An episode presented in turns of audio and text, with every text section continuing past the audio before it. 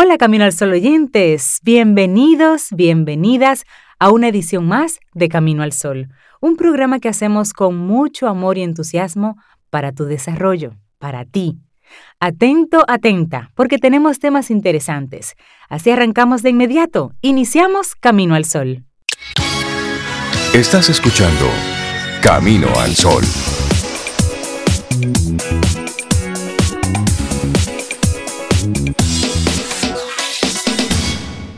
Muy buen día. Hola, Muy buenos buen días. Día. Hola, Cintia, Reinaldo, Laurita, ¿cómo están? ¿Cómo están? Muy bien, muy bien, Sobe. ¿Y tú cómo estás? Hola, Rey. Yo estoy bien. Hola, buen día. Laura Sofía, nuestra productora, buenos días. Y buenos días a ti, Camino al Sol oyente. ¿Cómo estás? Bien. Esa fue la es jueves, ya es jueves. Qué bulla, qué bulla de gente. Eso, eso. Ahí que responden con ánimo, con, con buenas vibras. Y sí, hoy poniendo los pies eh, sobre la tierra, con esa conciencia de que cada día es un regalo. y por lo tanto, ¿qué vas a hacer con el regalo de hoy?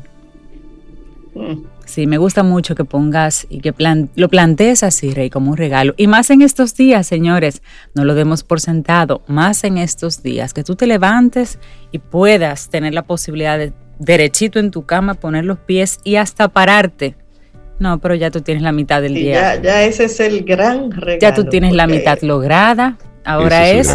Claro, claro. Es a partir de ahí, ¿qué harás con ello? ¿Y cuál es la pregunta que te queremos proponer en el día de hoy? Sí, una pregunta para que te la hagas y esa respuesta, bueno, pues te la des tú a ti mismo. ¿Es cierto que la vida nos pone pruebas? Respóndete.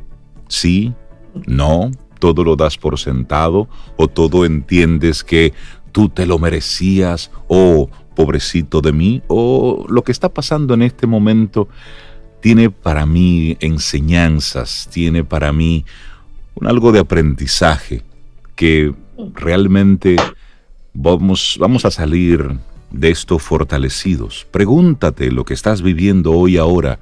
¿Consideras que es una prueba o es el destino? Ese castigo de... No, pregúntatelo. Bueno, para mucha gente el COVID y lo que está sucediendo ahora a su alrededor es una prueba. He escuchado mucho ese comentario. Esto es una prueba muy dura, me han dicho algunas personas. Y es cierto que algunas cosas tú no puedes controlar y suceden y llegan a tu vida y puedes verlo como una prueba. Hay otras que no son pruebas, que son consecuencias naturales de actos y decisiones. Y hay que saber la diferencia. Exactamente. me gustó eso porque me quedé, me quedé analizando la pregunta y estoy totalmente de acuerdo con, con Cintia. Hay consecuencias que de repente uno dice, esto es una prueba, pero mire un poquito, mire un poquito atrás, a ver si es una prueba o una consecuencia de una actuación. Pero como decía Cintia igual y, y Rey, esto del COVID no es algo que nadie esperaba. Claro. Entonces pudiéramos, no sé, verlo como una prueba es posible para mucha gente eh, verlo. Pero es una, es una realidad. Y el COVID porque es, lo que está de manera generalizada. Pero en cada día, en cada momento, siempre van, van sucediendo cosas.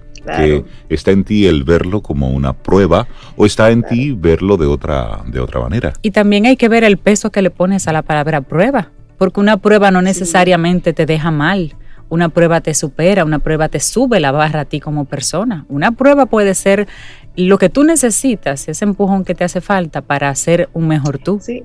Y si, y si lo vemos desde el punto de la escuela, que todos pasamos por la escuela, cada prueba, cada prueba, en verdad, era para medir tus fortalezas. Por supuesto. Entonces de eso se trata. Una prueba es para medir de qué estás hecho. Y en el caso del COVID, que no podemos controlar nada de eso. Para mí la prueba es cómo lo asumes. Sí. ¿Cómo asumes la situación que nos ha planteado esta pandemia? Para mí ahí que está la prueba. Claro. Bueno, únete a la conversación y pregúntate y luego respóndenos, por favor, si así te resuena. ¿Es cierto que la vida nos pone a prueba? Vida. Música. Noticia. Entretenimiento. Camino al Sol.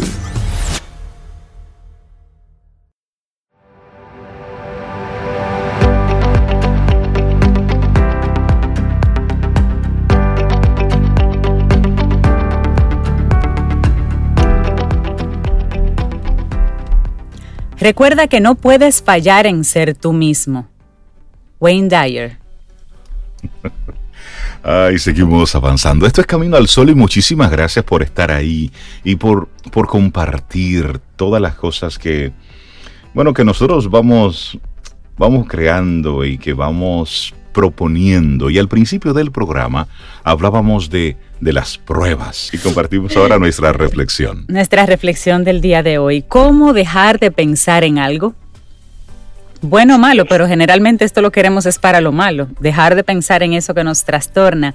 Más de una vez te habrás preguntado cómo hacer para dejar de pensar en algo, al igual que sabrás que es una tarea bastante complicada hacerlo. Y aquí te vamos a dar algunas pautas aquí en Camino al Sol para tratar de seguir y calmar esos pensamientos que se presentan en bucle. Cuando algo nos preocupa o nos inquieta, inevitablemente pensamos en ello todo el tiempo todo el tiempo.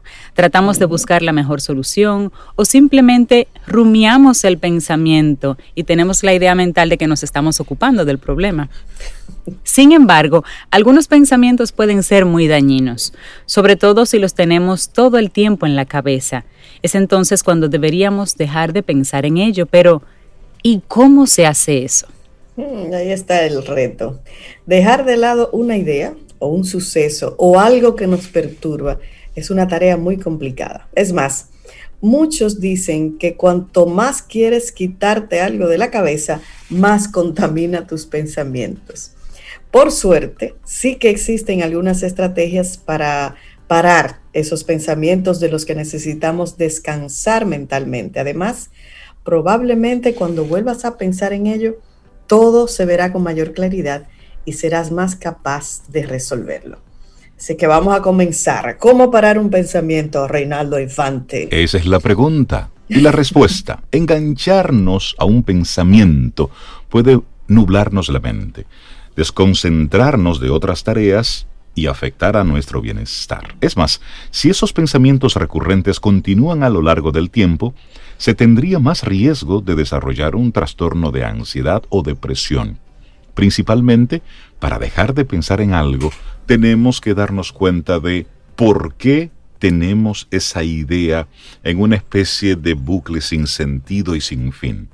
Los principales motivos por los que esto nos puede ocurrir son, necesitamos resolver un problema, nos estamos anticipando algún suceso y nos preocupa todo lo que puede salir mal y cómo evitarlo, o bien es simplemente un mal hábito psicológico a continuación te proponemos una serie de estrategias que, si bien no aseguran una solución a este problema, te pueden ayudar a desconectar y calmar la mente, poner a la loca de la casa donde debe estar. Claro, para que puedas encontrar la solución entonces. Bueno, la primera sugerencia, cuéntaselo a otra persona.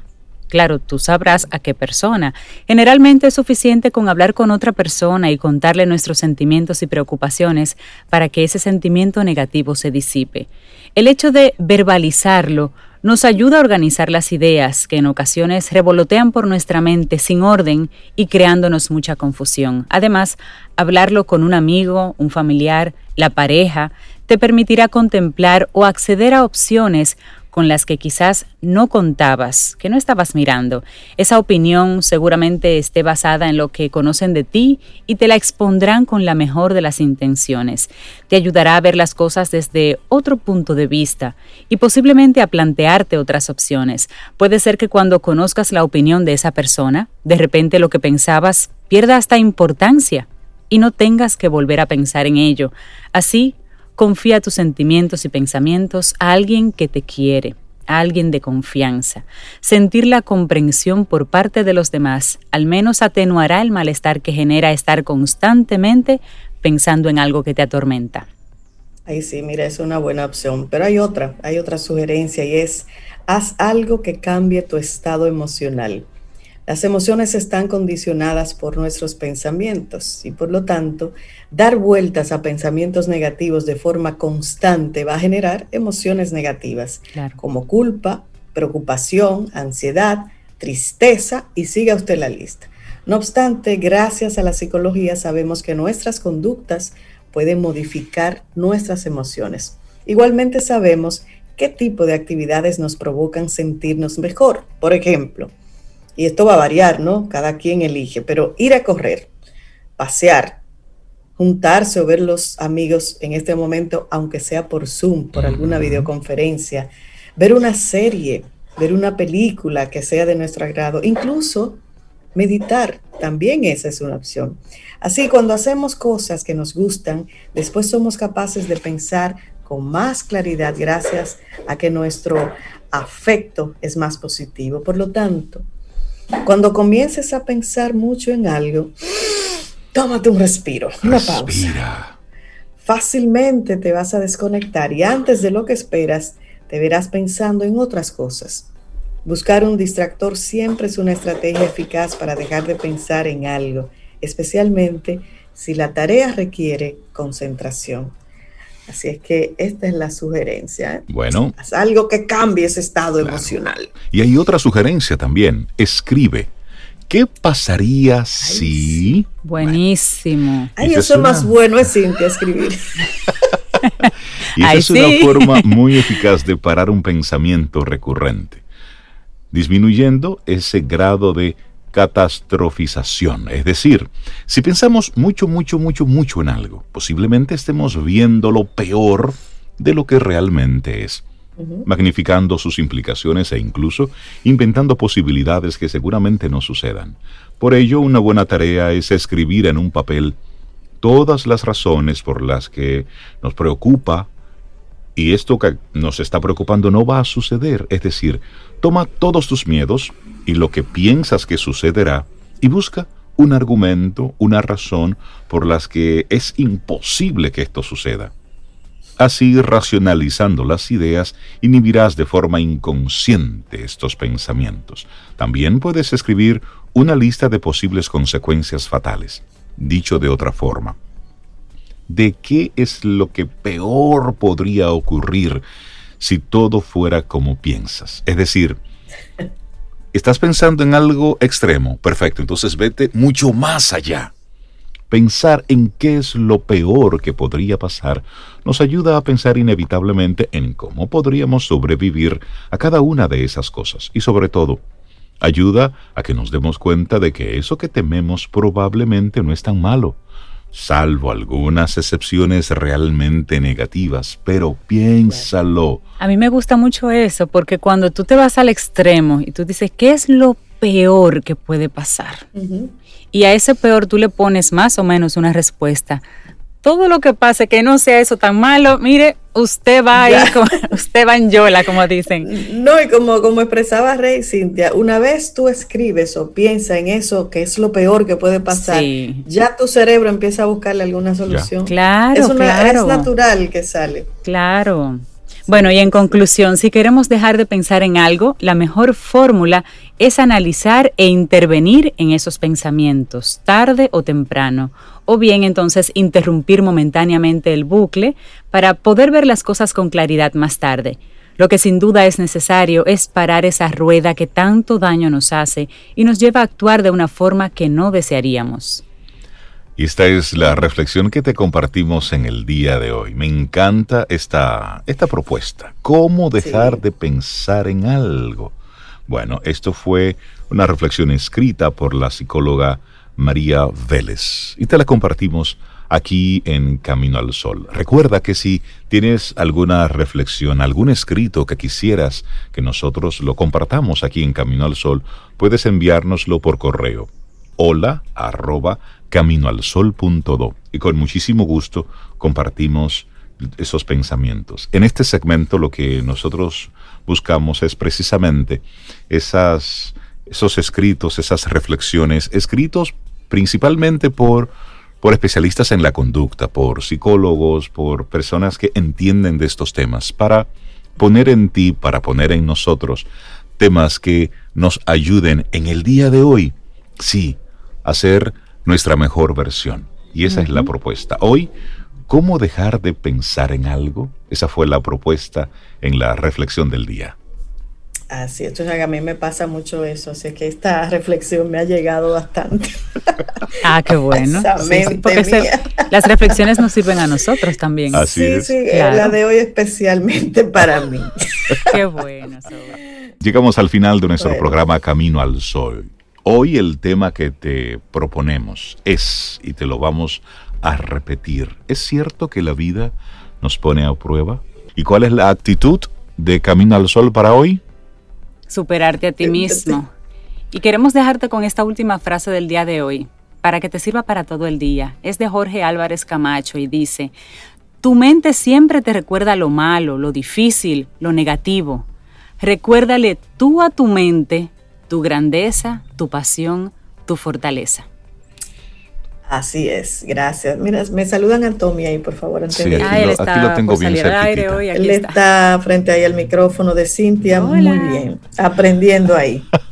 Señores, tengamos un día preciosísimo. Mañana, si el universo sigue conspirando, si usted quiere, si nosotros estamos aquí, tendremos un nuevo Camino al Sol. Si quieres seguir conectado con esta buena vibra de que sí, de que vamos a salir de esto, de que un mejor país es posible, de que cada uno de nosotros tiene en sus manos poder, bueno, pues conecta con caminoalsol.do.